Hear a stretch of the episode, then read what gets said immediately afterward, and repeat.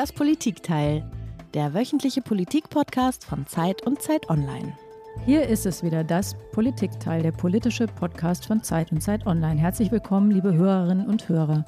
Ich bin Tina Hildebrand, ich bin Chefkorrespondentin der Zeit in Berlin. Und ich bin Heinrich Wefing, ich leite das Politikressort der Zeit in Hamburg. Jede Woche sprechen wir in das Politikteil mit einem Gast eine Stunde lang über ein Thema. Und in dieser Woche wollen wir in die Glaskugel schauen und fragen uns, was bringt dieses Superwahljahr 2021 und wie wird der erste Pandemiewahlkampf? Ja, Baden-Württemberg und Rheinland-Pfalz waren der Startschuss in ein sehr besonderes, aufregendes und vielleicht sogar grundstürzendes politisches Jahr. Wir fragen uns, ist wirklich alles offen, wie es jetzt so oft heißt? Was endet mit Merkel und wer oder was kommt danach? Und darüber sprechen wir mit einem Mann, der sich mit Wahlen auskennt, wie kaum ein anderer in der Republik, dem Politikwissenschaftler Karl Rudolf Korte. Er ist seit 20 Jahren Professor an der Universität Duisburg-Essen.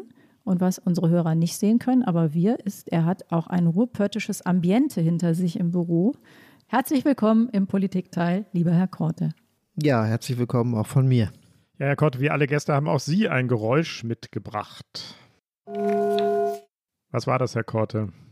Das klingt wie ein normaler Gong, ist aber ein ganz außergewöhnlicher. Das ist der 18 Uhr Gong für die Prognose an jedem Wahlsonntag.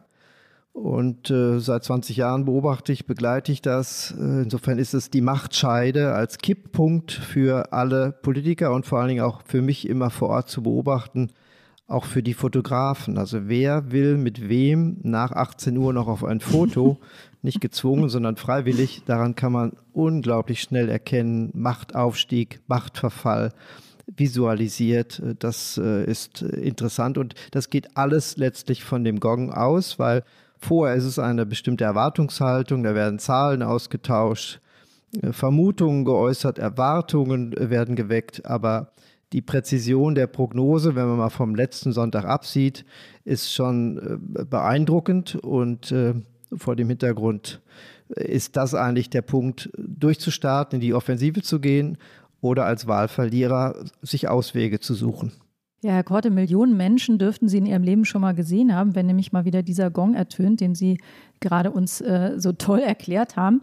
Und Sie sind dann der Mann, der die Zahlen erklärt, aber Sie erklären ja die Zahlen äh, auf Basis Ihres großen Wissens über die Politik. Und wir würden gerne zu Beginn unseres Podcasts erstmal den Mann selbst, also Sie, ein bisschen erklären und vorstellen. Sind Sie so ein richtiger Politik-Nerd, Herr Korte? Ich bin, glaube ich, überdurchschnittlich politisch interessiert. Das stimmt. Sonst wäre man, glaube ich, in dem Beruf falsch. Und ich hoffe immer, dass auch politikwissenschaftliche Studierende hier sind, die das auch so sehen. Für den Master Politikmanagement kann ich das auf jeden Fall sagen. Es zieht Politikbegeisterte an. Wie viele Zeitungen lesen Sie denn so am Tag? Welche Online-Portale verfolgen Sie? Und Hand aufs Herz, schauen Sie überhaupt selbst noch Fernsehen? Außer wenn Sie selbst auftreten? Nein, da können Sie gar nicht schauen. Also.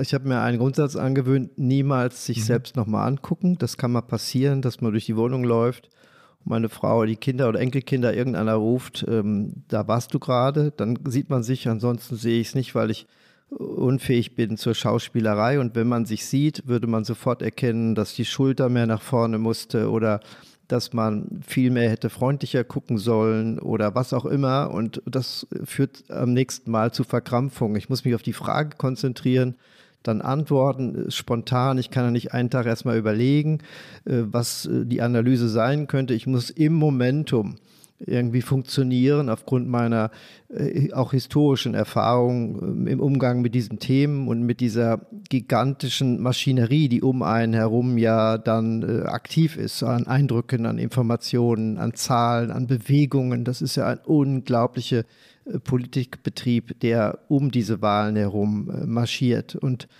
also mein äh, Politikkonsum, klar, orientiert er sich an allen überregionalen Zeitungen und einer, einer, mindestens einer Lokalzeitung, entweder Print, am Wochenende ist alles Print, unter der Woche online und ja, seit Schulzeiten natürlich auch Zeitabonnement.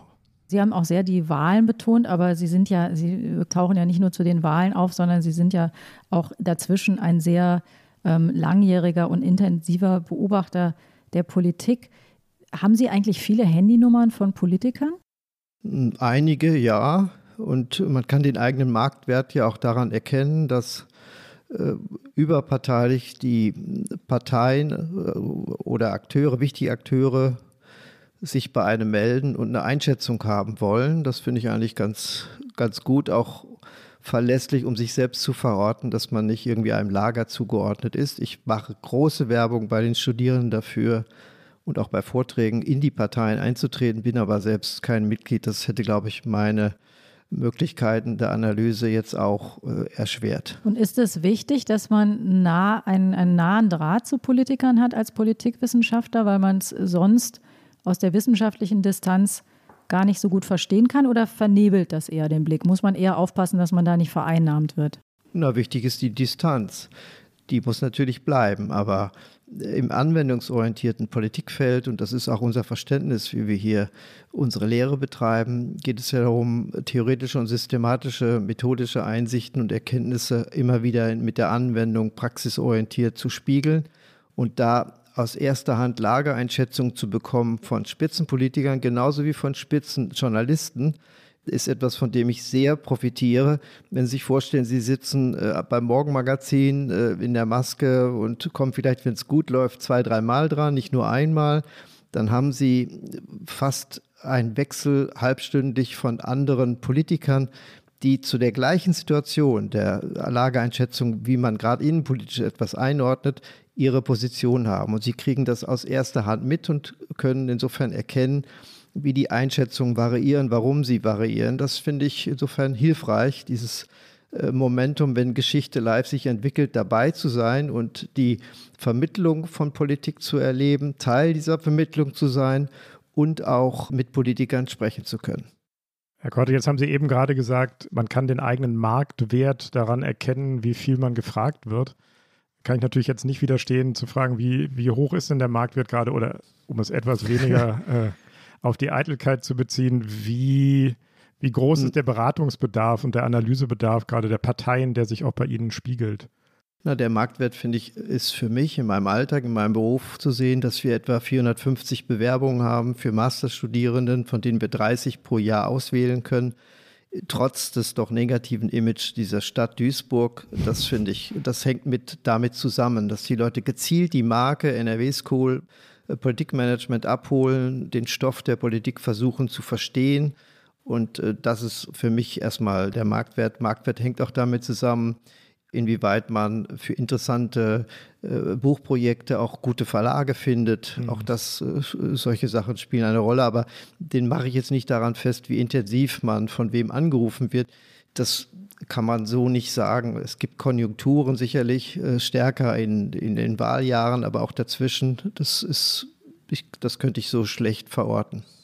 Ich glaube, mein Kollege wollte eher der Frage auf die Spur kommen, wie verzweifelt die Politik im Moment ist. Wir haben ja den Eindruck, dass da manches nicht so ganz toll läuft und man könnte sich vorstellen, dass der Beratungsbedarf und der Orientierungsbedarf besonders groß ist. Ist das so? Ja, das, also der Bedarf vor allem nach normativer Orientierung ist in der Bevölkerung und die Politik ist ja ein Abbild der Gesellschaft, vor allem auch die Parteien, groß. Insofern ist schon die Suche nach einer Führungserzählung da. Und ähm, da kann die Politikwissenschaft durchaus Hilfestellungen geben, nicht im Detail, weil ich oder nicht in den Politikfeldern, weil ich kein Experte bin für Gesundheitspolitik oder für Straßenpolitik oder sonst etwas. Herr Korte, wissen Sie seit dem Gong vom vergangenen Sonntagabend etwas über die Bundestagswahl, was Sie vorher nicht wussten?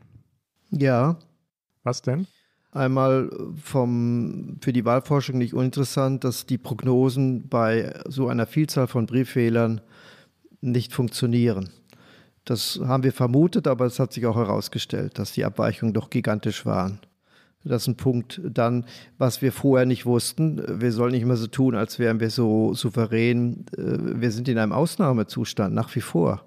Ein großes gesellschaftliches und politisches Experiment, dass die Mehrzahl doch vertrauensvoll die politische Mitte stärkt, unterstützt, habe ich vermutet, wusste ich aber nicht. Insofern mhm. bin ich auch für die Bundestagswahl in dieser Richtung zu, sehr zuversichtlich. Mhm. Und ist denn jetzt eigentlich wirklich, es das heißt ja jetzt immer, alles ist offen, ist jetzt eigentlich wirklich alles offen und ist das aus Ihrer Sicht eher ein Versprechen oder ein Risiko, eine Verunsicherung, ein Problem? Also es gibt natürlich Orientierungsnomaden auf dem Wählermarkt und auch das Bild des Marktes trifft es. Aber äh, wenn man äh, faktisch sich die Sachen, die Lagen nochmal vergegenwärtigt, gibt es natürlich nach wie vor auch ein Potenzial von Stammwählern, die enttäuschungsresistent äh, wählen. Vor allen Dingen jetzt beim AfD-Potenzial von 10 Prozent kann man von ausgehen, egal was passiert, werden die gewählt. Und so gibt es das von anderen Parteien auch. Es ist kein Flugsand, der immer wieder neu ähm, sich sortiert es gibt ein Potenzial für Abweichung über Personen, über Themen, über äh, akute und aktuelle Großereignisse, das allemal, aber nicht alles ist völlig äh, so frei und im Fluss, dass wir jetzt davon ausgehen können, dass noch völlig neue Parteien dazukommen oder wir spektakulär mit äh, ja, Ergebnissen rechnen, die jetzt gar nicht konkret äh, erwartbar oder einplanbar sind. Aber neu ist ja, und das darauf spielt, glaube ich, diese Formulierung, diese Wahrnehmung an, dass alles offen sei, äh, neu ist und ungewohnt, glaube ich, zum ersten Mal in der bundesdeutschen Geschichte, dass die Amtsinhaberin, die Kanzlerin nicht wieder antreten wird. Neu ist auch, dass die CDU deutlich schwächer dasteht, als wir vor ein paar Wochen oder Monaten mitten in der Pandemie, in der ersten Phase der Pandemie noch angenommen haben.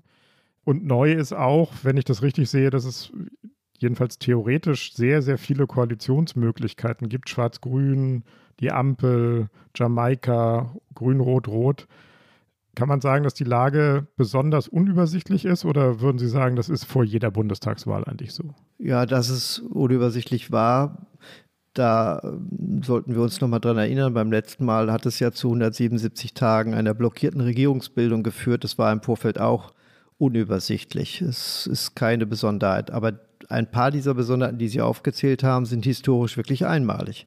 Also ein, eine Wahl ohne Titelverteidigung hat es nie gegeben. Das könnte die CSU animieren, zu sagen, naja, gegen die starken Kanzler Schmidt und äh, Schröder haben wir unsere eigenen Kandidaten mal eingebracht. Jetzt gibt es keinen starken Gegenkandidat. Könnte wir es ja diesmal mal probieren, nur als eine Spekulation. Also das ist eine sehr interessante Voraussetzung, die die Startlinie für die Parteien, die Kanzlerkandidatinnen oder Kandidaten aufstellen wollen, gleichermaßen verbessert. Und äh, das äh, ist sehr interessant zu sehen, dass je mehr die Bürger ihnen das bewusst wird, dass Merkel nicht mehr antritt, auch damit auch die Zahlen sich annähern, bei der einen verfallen, beim anderen eher zunehmen. Das ist die Besonderheit. Sie, Frau Merkel hat eben die besondere Möglichkeit, äh, würdevoll, bedeutungslos zu werden. Und das schaffen wenige Politiker. Das schafft wahrscheinlich auch nur eine Frau von ihrem Rang. Sie hat es nicht ganz freiwillig gemacht, wenn man uns daran erinnert, aber doch sehr weit und äh, geradezu klug.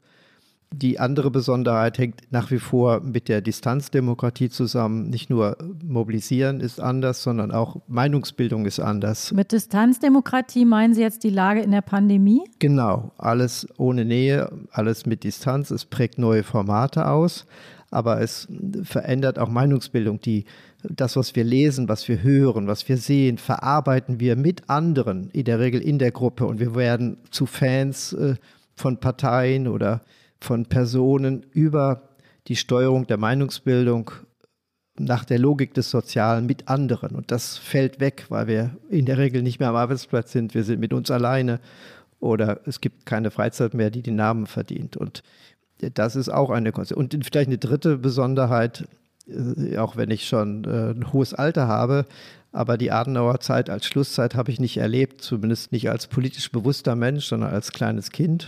Da gab es einen massiven Bedarf nach Wechselstimmung. Nach 16 Jahren Kohl war es naheliegend, dass man so mutig war, als Deutsche erstmals zwei Oppositionsparteien in Regierungsverantwortung zu wählen, was wir nie gemacht haben. Wir haben ja immer nur dosierte Machtwechsel. Immer ist ein Partner aus der alten Regierung nochmal dabei, kontinuitätsverbürgend, sichernd.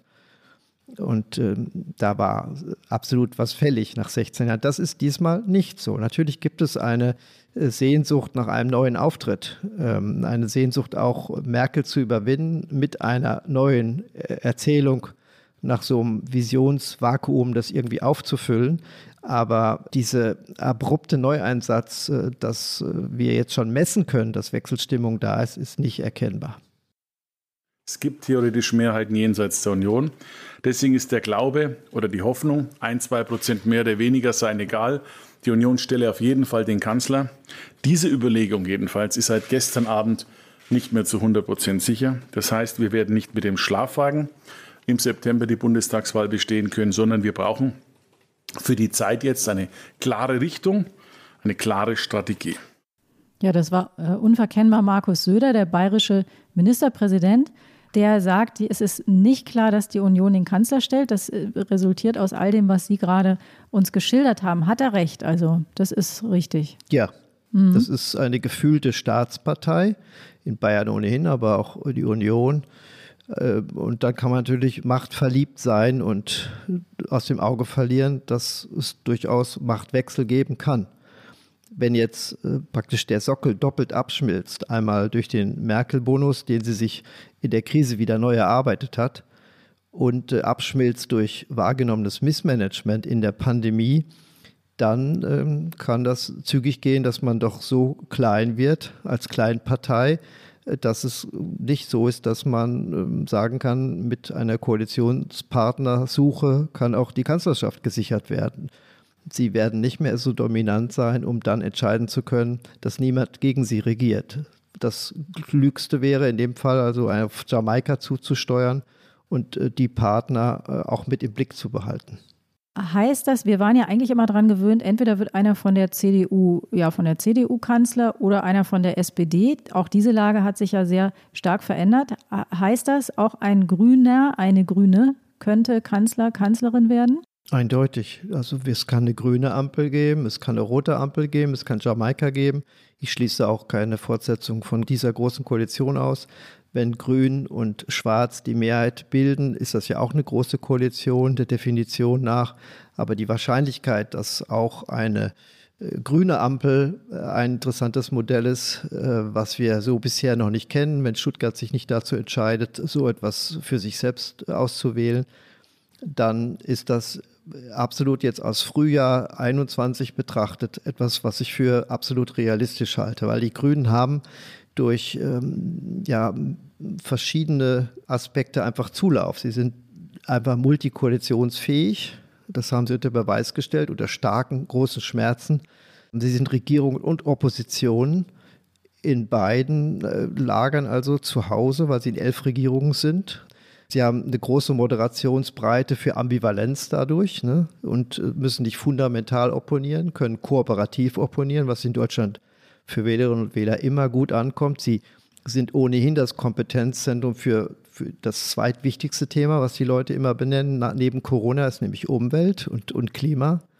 Und sie können in dieser als stillgestellten Zeit wahrgenommenen Zeit auch den schonenden Umgang äh, im bildungsbürgerlichen Lager durchaus äh, von Ressourcen längerfristig setzen. Diese Realitätsdemut, die wir alle im bildungsbürgerlichen Lager vor allen Dingen im Moment erleben, kommt auch den Grünen zutage, sodass über das Umweltthema hinaus äh, unter Corona-Bedingungen der Distanz auch sie einen Strömungszulauf haben. Zuletzt kann man sagen, auch der Führungs- und Kommunikationsstil ist in diesem bildungsbürgerlichen Bereich absolut äh, interessant, denn äh, das ist kooperative Führung, so wie sie es vorleben. Ein ganz äh, besonderer Führungsstil, der die Moderation vielleicht von Komplexität auch darstellt, gar nicht Antworten primär gibt, sondern sehr viele Fragen formuliert, resonierend nicht mit diesem Entschiedenheitsgestus alles zu wissen. Und in diesem besonderen Milieu kommt das an. Also man könnte schon sagen, es hat was von niveauvoller Ratlosigkeit, die Veranstaltungen, die man am Ende äh, mehr fragend, aber gute, kluge Fragen außer einen Lösungsplan mitnimmt. Und das ist in diesem vielleicht 20 Prozent festen Stammmilieu, was die Grünen mittlerweile haben auf Bundesebene, etwas, was viel klüger ankommt, als äh, zu sagen, fünf Punkte und ich weiß, wie es weitergeht. Herr Grotte, lassen Sie uns nachher, Sie haben ein paar Mal jetzt schon Konstellationen angesprochen, da wollen wir auch ähm, nachher noch mal ein bisschen näher drauf kommen. Aber lassen Sie uns tatsächlich einen Moment bei den Grünen bleiben. Sie haben jetzt so tolle Wörter produziert, Realitätsdemut und niveauvolle Ratlosigkeit, das ist großartig. Die eine Frage ist ja, sind die Grünen bereit, das Kanzleramt zu stellen. Die andere Frage ist immer, und das war damals, als, als es Rot-Grün gab, eine ganz entscheidende Frage, ist die Bevölkerung eigentlich dafür bereit? Das ist ja ähm, so, so ein bisschen vielleicht eine ähnliche Frage, wie haben wir alle wirklich schon realisiert, dass Merkel weg ist? Ist die, die Frage, die sich, glaube ich, bei den Grünen stellt, haben alle wirklich schon realisiert, was es bedeuten würde, wenn eine Grüne, ein grüner Kanzler wäre? Wie sehen Sie das? Also die Grünen waren oft Umfragehelden. Das muss man schon bedenken, dass sie überschätzt worden sind von der Demoskopie im Vorfeld. Und am Wahltag oder heute muss man besser sagen, von einem Wahlkorridor muss man ja eher sprechen, weil ähm, doch viele Brieffehler dabei sind und wir der, Wahl, der Wahlsonntag nur noch ein Abschluss ist von vielen Tagen des Wählens. Äh, dann ähm, eine Realität zeigt, die manchmal darunter liegt. So war das jetzt aber am Sonntag auch nicht. Insofern muss das auch keine Serie sein, die vielleicht in der Distanzdemokratie weiter bedient wird. Hm, die Grünen regieren in elf Bundesländern mit. Insofern sind sie als Regierungspartei bekannt, werden wahrgenommen. Das löst kein Schrecken aus, sondern in vielen Bereichen zustimmende Sympathie. Ich sehe nicht, äh, dass das für die Bevölkerung ein Problem darstellen würde. Es kommt natürlich darauf an, ob man äh, die Fanfaren auf Diskontinuität stellt. Das käme sicherlich in der Mehrzahl des Wahlklientels nicht gut an. Denn sicherheitskonservativ wählen die Deutschen in der Regel. Sie wollen das Bekannte, nicht das Unbekannte. Deswegen haben auch die eigentlichen Enkel von Frau Merkel, nämlich Olaf Scholz, auch nach wie vor gute Karten im Spiel. Aber mit dieser Sehnsucht, das Bekannte und nicht das Unbekannte zu unterstützen, gibt es eben in diesem Jahr auch ohne große Wechselstimmung trotzdem ein Bedürfnis nach einem ja, neuen Auftritt. Und das ist praktisch der Spielraum, den die Grünen ausfüllen könnten. Und es setzt voraus, genau wie Sie gefragt haben, natürlich, dass man es auch will, aber ich habe noch nicht eine Sekunde daran gezweifelt, dass Frau Baerbock oder Herr Habeck wirklich auch Kanzler werden wollen. Wenn Annalena Baerbock als Frau sagen würde, ich, ich mache es, weil ich eine Frau bin und die Frauen haben das erste Zugriffsrecht, dann hat sie es, natürlich. Aber weder Annalena noch ich argumentieren so und Annalena hat öffentlich mehrfach erklärt, dass sie die, die Größe des Amtes ähm, komplexer zusammengesetzt sieht. Und deswegen ist die Entscheidung noch nicht gefällt und wir werden sie zwischen Ostern und Pfingsten fällen. Das war Robert Habeck, einer der beiden Vorsitzenden der Grünen, am vergangenen Sonntag bei Anne Will. Herr Korte, sollten die Grünen auf den Faktor Frau setzen oder auf den Faktor Charisma? Sie sollten auf den Faktor Neugierde setzen. Und was heißt das? Ja, das heißt, es offen zu lassen. Eine Partei, die so viele neue Formate geprägt hat, von Rotationssystem bis zur Doppelspitze und immer damit Werbung macht als Bündnispartei, hybrid auch Stimmungen und Strömungen und äh, Orientierungen mit aufzusaugen, versuchen anzubinden. Äh, warum müssen sie über das Stöckchen springen und unbedingt einen einen äh, anbieten? Warum nicht ein Tandem für eine Vorhaben einer Kanzlerschaft. Das wäre mal was Originelles. Äh, und jeder der Wählerinnen und Wähler hat mit Sicherheit Vertrauen, dass wenn die Stunde kommt und gewählt ist, beide klug auch eine Entscheidung fällen, wer was dann macht. Ich schließe das nicht aus, weil vieles an der Langeweile in der Betrachtung der SPD hängt auch damit zusammen, dass sie alles schon entschieden haben. Äh, den Kanzlerkandidaten seit Wochen, seit Monaten und jetzt auch schon ein Programm. Man hat keine besondere Neugierde mehr. Und deshalb glaube ich, dass das ein interessanter Clou wäre, sich da nicht frühzeitig festzulegen, denn das ist das höchste Ehrenamt, was eine Partei vergeben kann, aber in der Geschichte der Bundesrepublik auch das Amt, was äh, oder der Titel, der äh, am wenigsten Erfolg hatte. Nur einmal ist bei einer ordentlichen Wahl eben mit Schröder ein Kanzlerkandidat Kanzler geworden, sonst niemals zuvor. Jeder ist wieder zurück ins Lied gegangen. Es ist also nichts, es ist Schmuck, mehr nicht. Wir Journalisten würden wahrscheinlich hysterisch werden und die nächsten Monate keine andere Frage stellen, als wie werdet ihr euch entscheiden? Das ist vielleicht jetzt erstmal etwas übertrieben und vielleicht auch ein bisschen lustig, aber würde natürlich auch von Inhalten ablenken. Das haben die beiden bisher ja gut hinbekommen, dass wir ähm, durchaus diese Fragestellung mit Inhalten bisher auch verbinden. Das ist ja nicht nur Machtpoesie, wie sie äh, philosophisch oft äh, absolut attraktiv äh, zum Zuhören Habeck anbietet, im Gegensatz zum Stil und zur Kommunikation von Frau Baerbock, die eine andere Art hat zu kommunizieren. Aber beide verbinden doch ihre Grundthematik immer mit Politikfeldern, mit äh, Angeboten auf die Politik zu reagieren, konkret. Ich, ich sehe eigentlich nicht, dass es dann sich nur um die Personenfragen dreht. Ich kenne in der in der Geschichte kein professioneller agierendes Doppelspitze, bei der man wirklich große Mühe hat, sie äh, auseinander zu dividieren, Unterschiede herauszuholen. Sie sind ganz unterschiedliche Typen, aber von dem Politikansatz her sind sie absolut identisch.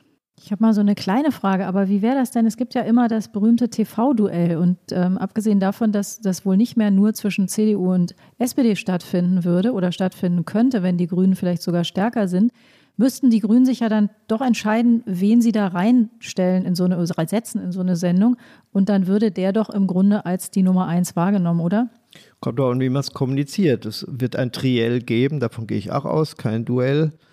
Und dann gibt es aber auch die berühmte Elefantenrunde, in der man den anderen hätten dann, dann hinsetzen können. Wenn man das vorher so kommuniziert, wir haben gelost oder wir haben uns entschieden, diese Woche bin ich dran, nächste Woche ist er dran.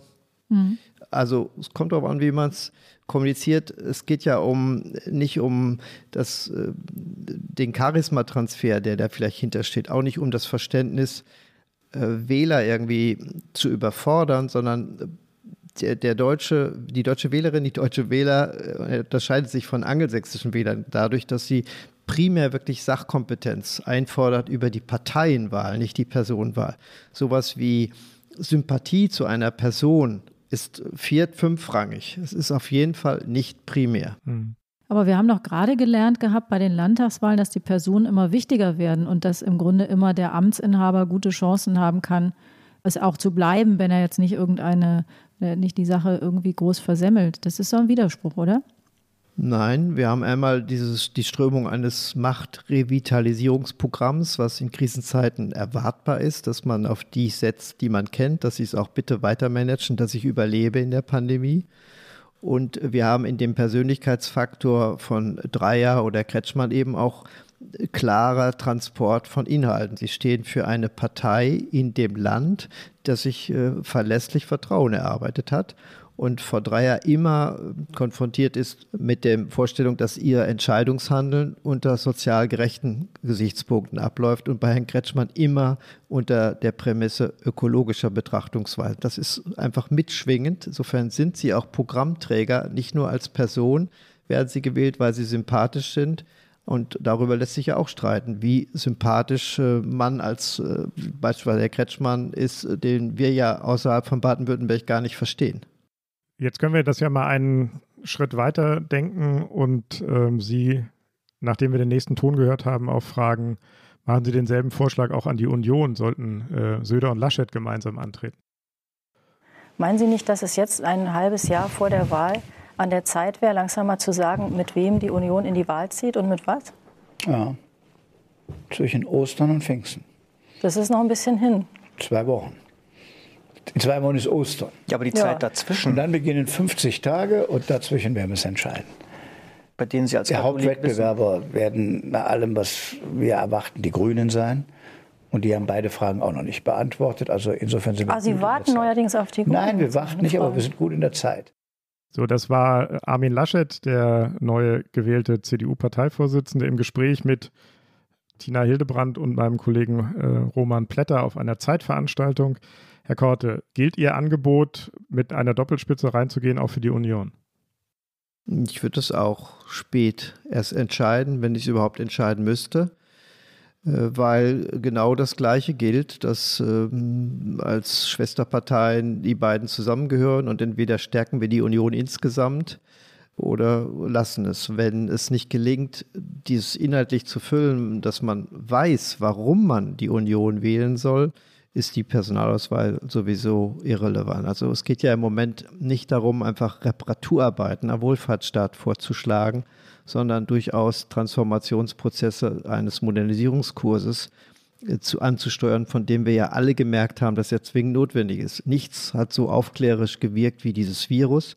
Und wir haben gesehen, was großartig läuft und was miserabel läuft. Insofern ist es völlig naheliegend, dass Themen wie Vorsorgestaat, Infrastruktur, zentral sind und das nicht nur allgemein, dass man irgendwie immer in jedem zweiten Wort Digitalisierung, Digitalisierung sagt, sondern sehr konkret. Und wem vertraut man, mit welchem Programm am ehesten, ohne uns zu überfordern? Ne? Denn der sicherheitskonservative Wähler, die Mehrzahl der Wähler sind Seniorinnen und Senioren, und der Durchschnittswähler ist 58, der setzt auf Sicherheit, nicht auf Gerechtigkeit und nicht auf Superdiskontinuität, sondern durchaus auf eine, ja, auf ein weitergehendes, kuratiertes Regieren, äh, bei dem ich sicher äh, auf das Moderne auch vorbereitet werde. Das heißt, Sie sagen, Programme werden eine größere Rolle spielen. Wir hatten ja eigentlich uns so ein bisschen angewöhnt zu sagen, naja, die, die Parteiprogramme liest eh keiner oder werden die sich anders transportieren? Nicht darüber, dass ja. man die liest und nebeneinander legt. Also die Parteiprogramme sind äh,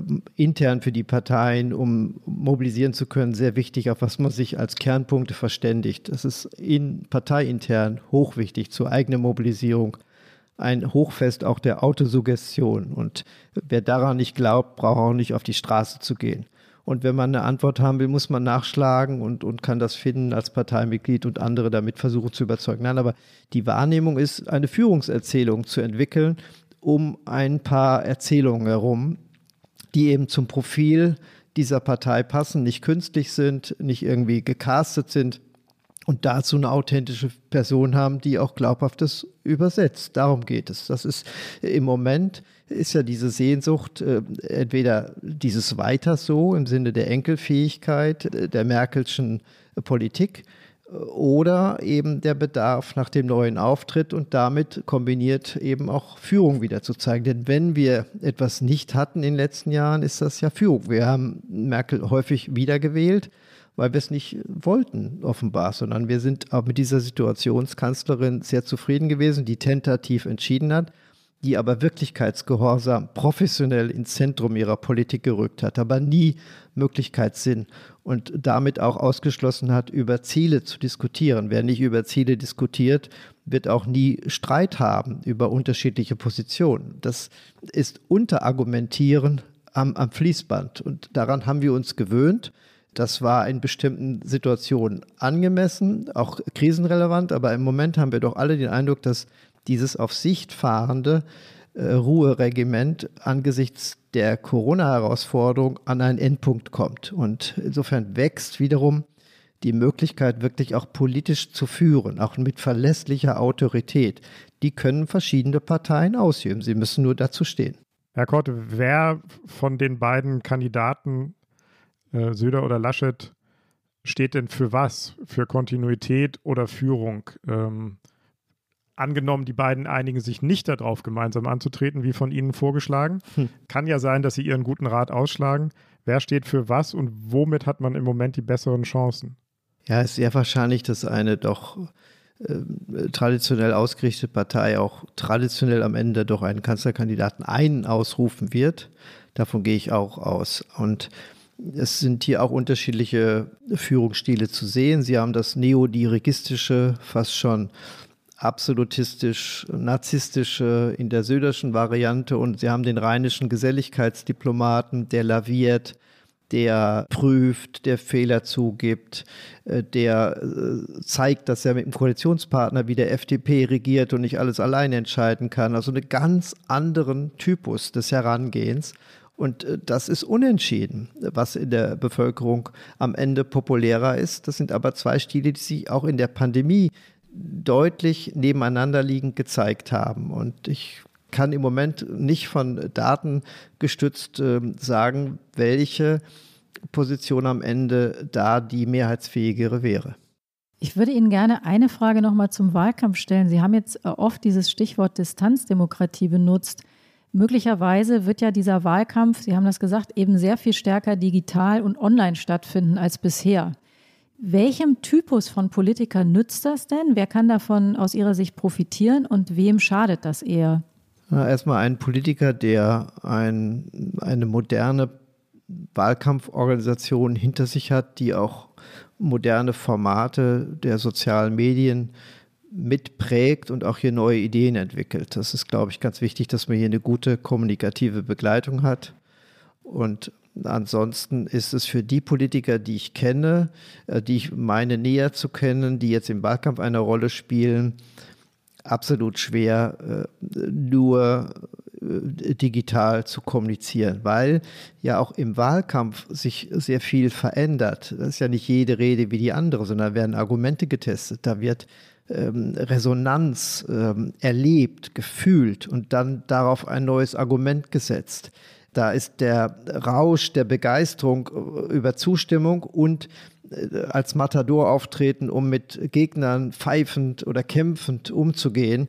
Äh, das ist so ein, wie so ein Schlachtambiente, was völlig verloren geht. Und die Politiker, die als Vollblutpolitiker reingehen und sagen, heute Abend habe ich mit Sicherheit eine Versammlung, bei der 500 Menschen mich niederbrüllen werden und trotzdem wartet man freudig auf den Abend. Das ist doch der Vollblutpolitiker nicht der Technokrat, der taktisch nur überlegt und aus seinem Büroraum versucht, etwas zu steuern. Die, die jetzt an erster Front stehen, sind alles diese Vollblutpolitiker, die das zwingend brauchen. Deswegen haben sie alle einen riesen Nachteil. Und wir können aus vielen Studien nachweisen, dass in der Einzelbegegnung mit einem Politiker bei Wählerinnen und Wählern auch sich viel verändert. Die Komplexitätskompetenz, die äh, zwingend notwendig ist, um zu verstehen, wie überhaupt Politik im Ansatz versteht, entwickelt sich in Ansätzen. Immer, wenn man mal mit einem Politiker in einem Raum war, dann ist es nicht mehr die Politik oder die Politiker und man hat ein Mini-Verständnis davon, wie Politik funktioniert, wenn man mal einen erlebt hat. All das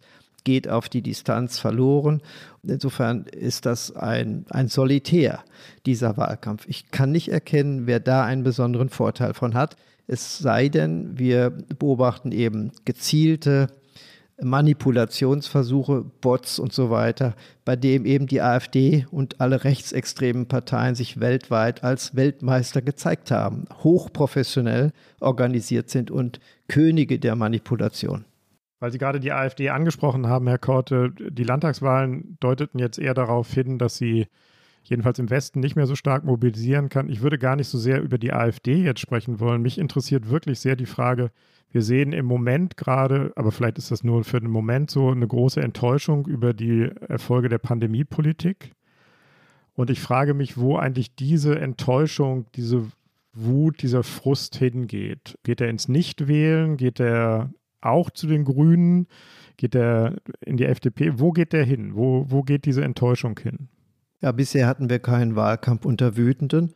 Wir haben äh, Wutvorräte, die sich äh, entladen auf der Straße noch, wenn sie zugelassen sind und zum Teil eben äh, bei der AfD. Aber wir haben eine kluge, kooperative Oppositionsstrategie, die die FDP entwickelt hat, die sich mit großem Abstand zur AfD kritisch zur Corona-Politik, aber immer in der liberalen Tradition äh, Freiheiten aufzurufen, begründet, warum sie für Lockerungen ist. Insofern ähm, setze ich durchaus darauf, dass Corona-Abweichler äh, auch in der FDP eine Beheimatung finden. Aber für den Bundestags, für die Bundestagswahl gehe ich wirklich noch zuversichtlich, vielleicht bin ich naiv, von einer geimpften Republik aus. Wir werden noch infizierte Blicke haben. Also geradezu asozialen Menschen ausweichen, denen wir auf der Straße begegnen. Das ist ja krank. Mhm. Aber daran haben wir uns gewöhnt. Aber wenn wir geimpft sind, wenn wir vielleicht auch mal eine Woche alle in Urlaub waren, tritt eine Entspannung ein, äh, bei der dann die Wahl in einem Klima stattfindet, nicht nur umgeben von äh, wütenden äh, Protesten, auch was alles nicht gelungen ist, sondern in der Perspektive, in der normalerweise Wahlen stattfinden, nämlich das ist ja die optimistische Staatsform, die wir haben, die Demokratie, dadurch, dass wir Zuversicht wählen, dass wir Zukunft wählen. Es ist kein Erntedankfest, es ist keine Evaluation, was zurückliegend schlecht gelaufen ist, sondern welches drängende Problem löst Partei A oder B oder C besser? Sie könnten jetzt gar nicht sehen, glaube ich, Herr Korte, und die Hörerinnen und Hörer konnten es auch nicht sehen, aber der Moment, als Sie gesagt haben, Sie gehen davon aus, dass wir im, zu, am Wahltag alle geimpft sind und eine Woche Urlaub hatten, hat eine solche, äh, solche träumerischen Blicke äh, und ein Lächeln auf die Gesichter von allen Beteiligten hier gezaubert. Ich glaube, das ist ein guter Übergang, Tina, oder dass wir zu unserer Lieblingsrubrik übergehen? Auf alle Fälle.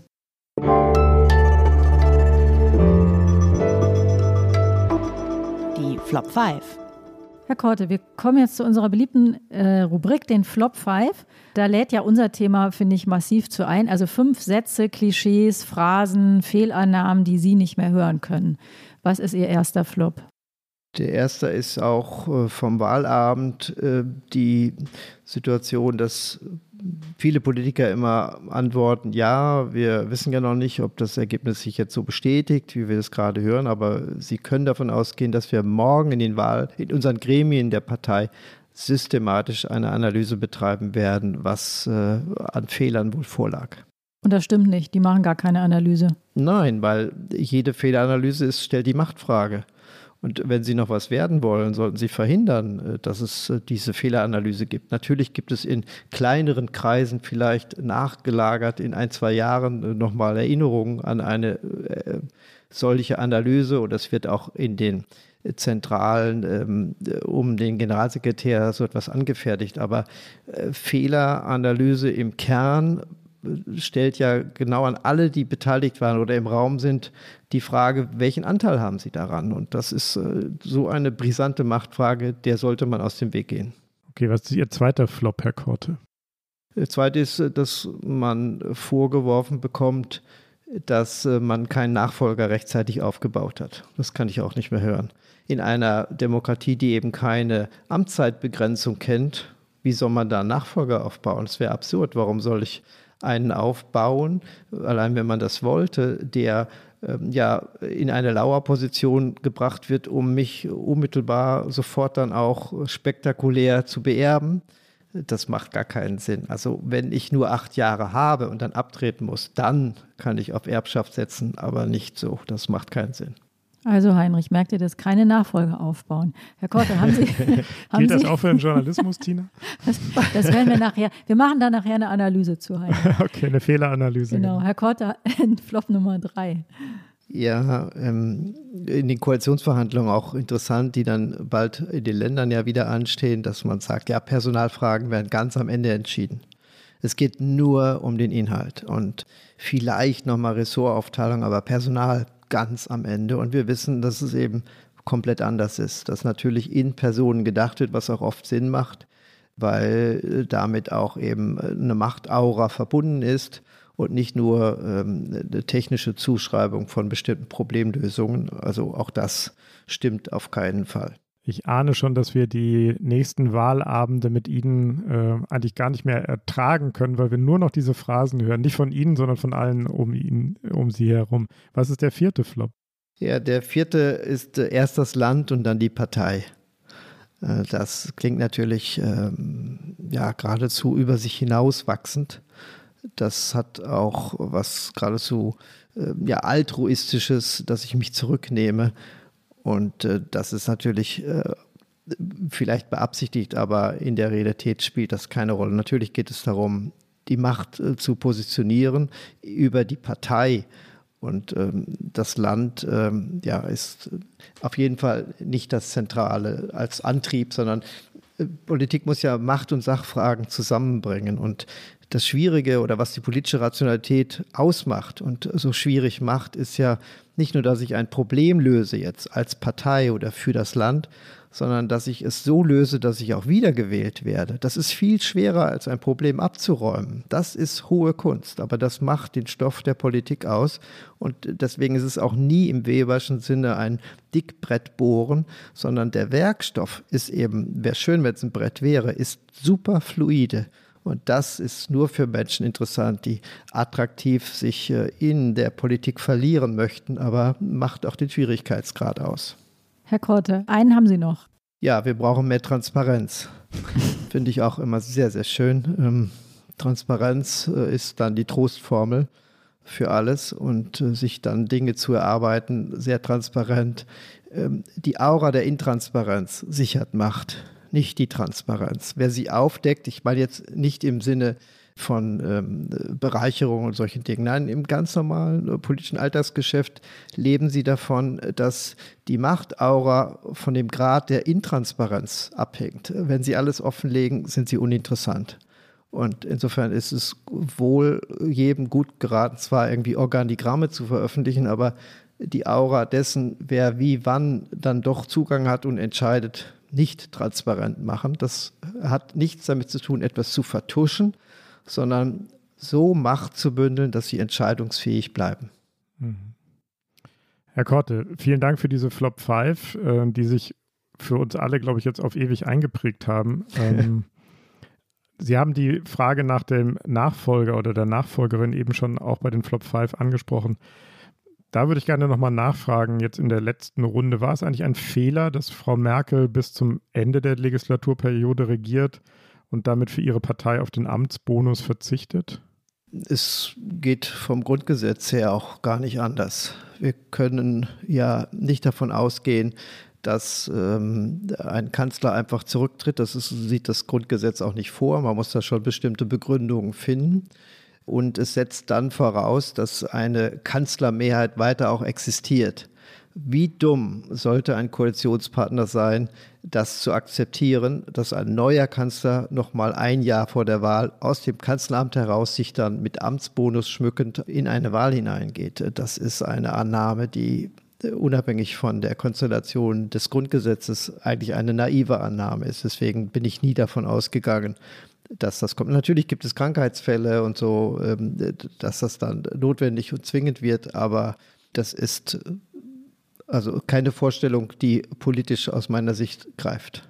Herr Kort, es heißt immer, wir hätten alle noch gar nicht begriffen, was es heißt, dass Frau Merkel bald nicht mehr da sein wird. Haben Sie das schon begriffen? Ja, ich habe das äh, begriffen. Und also wenn Frau Merkel nicht mehr da ist, ist das viel mehr, als dass die Generation M irgendwie sich fragt, gibt es auch noch andere Kanzler? Oder dass wir uns selbst fragen, ist es auch nach Grundgesetz möglich, eine männliche Kanzlerin zu haben? Also dass man auch mal einen Wechsel hat, in welcher Richtung auch immer. Das musste ich manchmal in Seminaren ja erklären, dass auch Männer durchaus Kanzler werden können. Das war aber bei der Kohlzeit wahrscheinlich ganz genauso. Nein, das ist eine kulturelle Zäsur, die damit einhergeht, weil sie für bürgerliche Solidität des Regierens auch stand.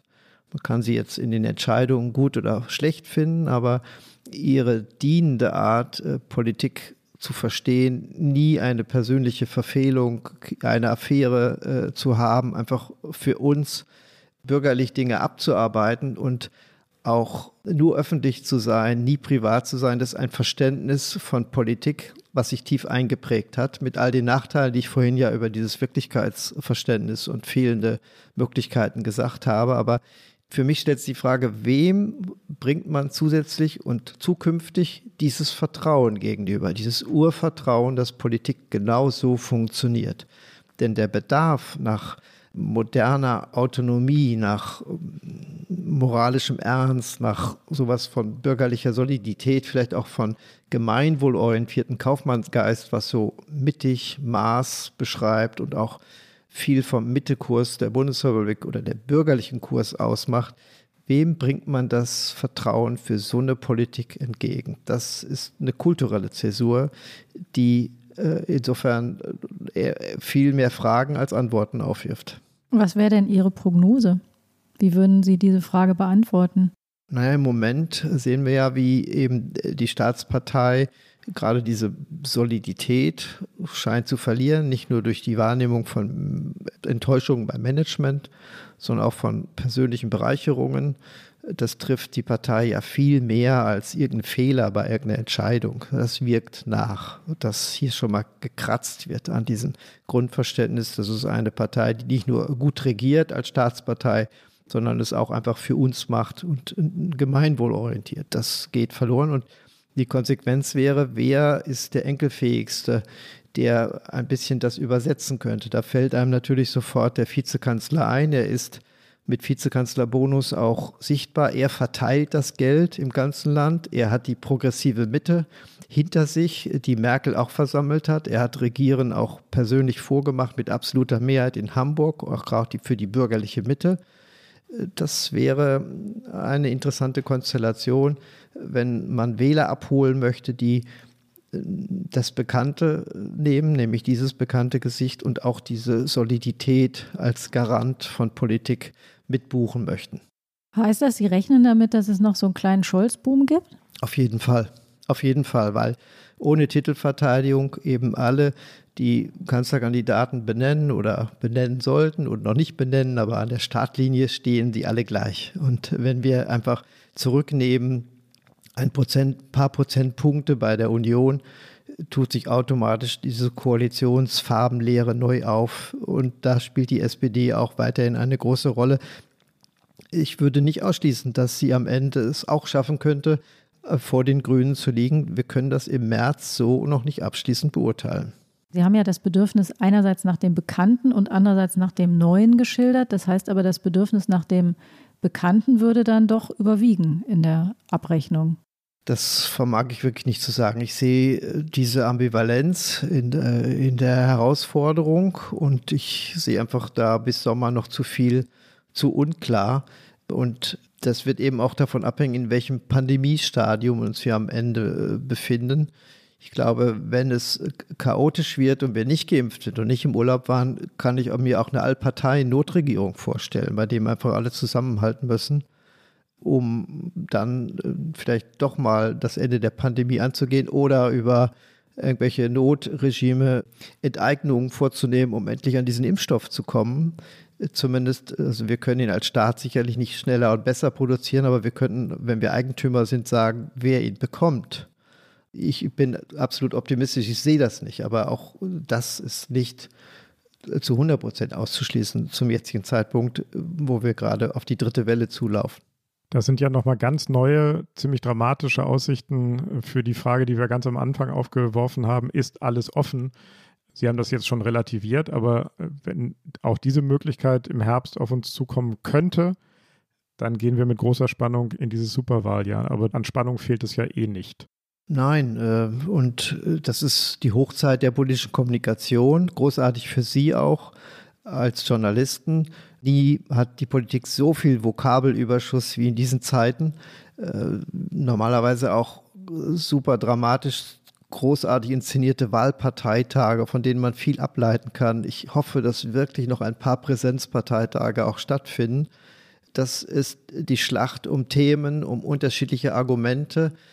Und wenn jetzt in der Nach-Merkel-Zeit eben auch Akteure wieder wirklich Argumente austauschen und man den Gegner auch als Gegner wahrnimmt und nicht ihn einfach verschweigt, dann kann eben auch wirklich ein vielleicht ein lauterer Wahlkampf sich entwickeln, der aber für die Bürger absolut angenehmer wäre, als immer nur so zu tun, als gibt es überhaupt keinen Gegner und es gibt nur eine Partei, die man wählen könnte.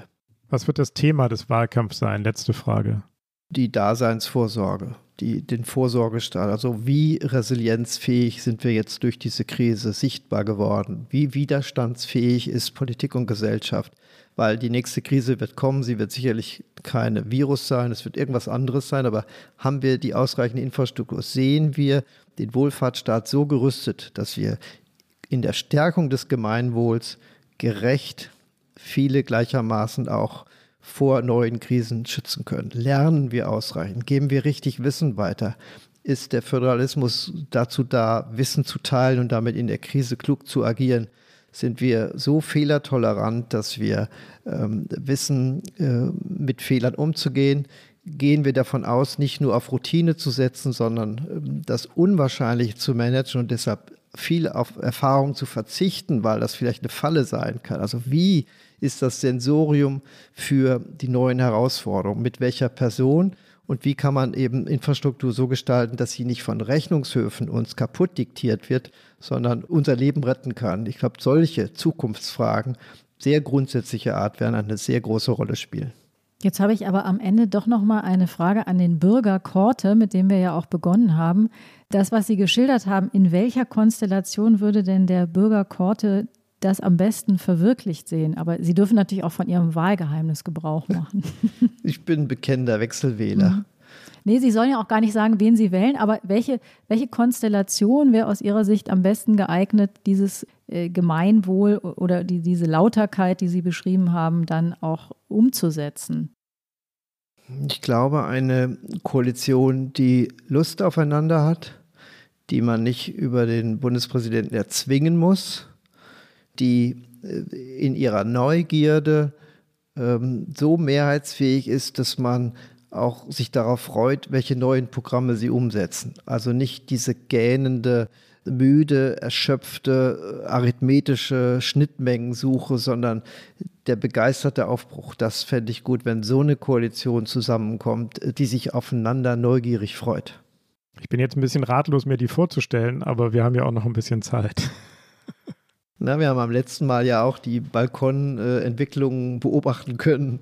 Wer weiß, was sich da noch tut. Und manchmal muss man ja auch afrikanische Neugründungen von Staaten warten, um dann noch Flaggenfarben zu entwickeln. Begeisterter Aufbruch ist auf jeden Fall, klingt gut. Das, äh, das nehme ich mit, dass möglicherweise begeisterter Aufbruch uns allen blüht am Ende des Jahres.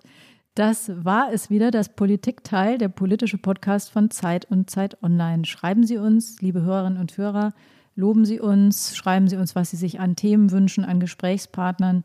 Und all das können Sie tun über unsere Mailadresse und die lautet daspolitikteil.zeit.de. Und wie jede Woche bedanken wir uns an dieser Stelle ganz herzlich. Wir bedanken uns bei Felix von den Pool Artists und allen Pool Artists von unserer großartigen Produktionsfirma. Wir bedanken uns bei Lena von Holt, die uns jede Woche bei der Recherche unterstützt und damit das Politikteil erst möglich macht. Wir bedanken uns bei Pia Rauschenberger von Zeit Online, die uns dort betreut. Und natürlich vor allem, lieber Herr Korte, bedanken wir uns bei Ihnen für dieses anregende und interessante Gespräch. Und wir sehen uns, hören uns nicht, aber wir sehen uns spätestens beim nächsten Gong wieder. Und Sie bekommen natürlich, wie alle unsere Gäste, auch noch die Tasse zum Politikteil die Sie, liebe Hörerinnen und Hörer, auch über die Homepage von Zeit Online bestellen können.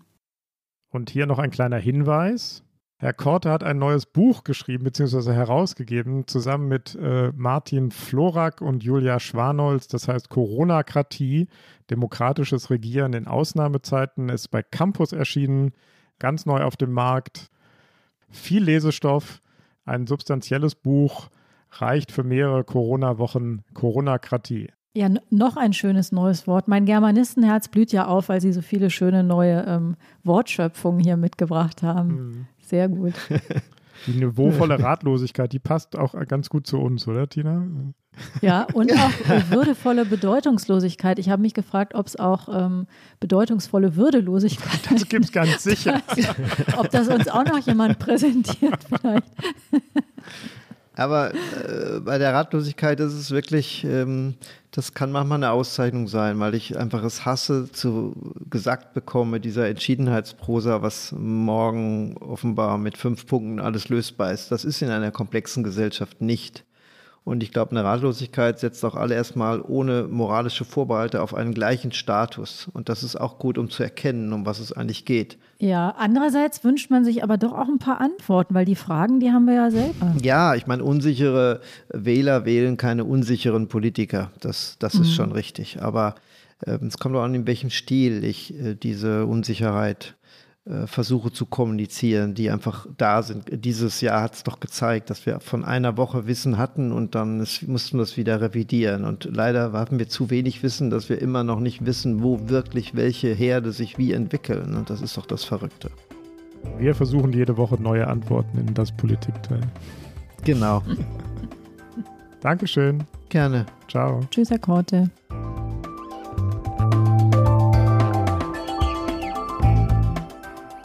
Das Politikteil ist ein Podcast von Zeit und Zeit Online, produziert von poolartists.de.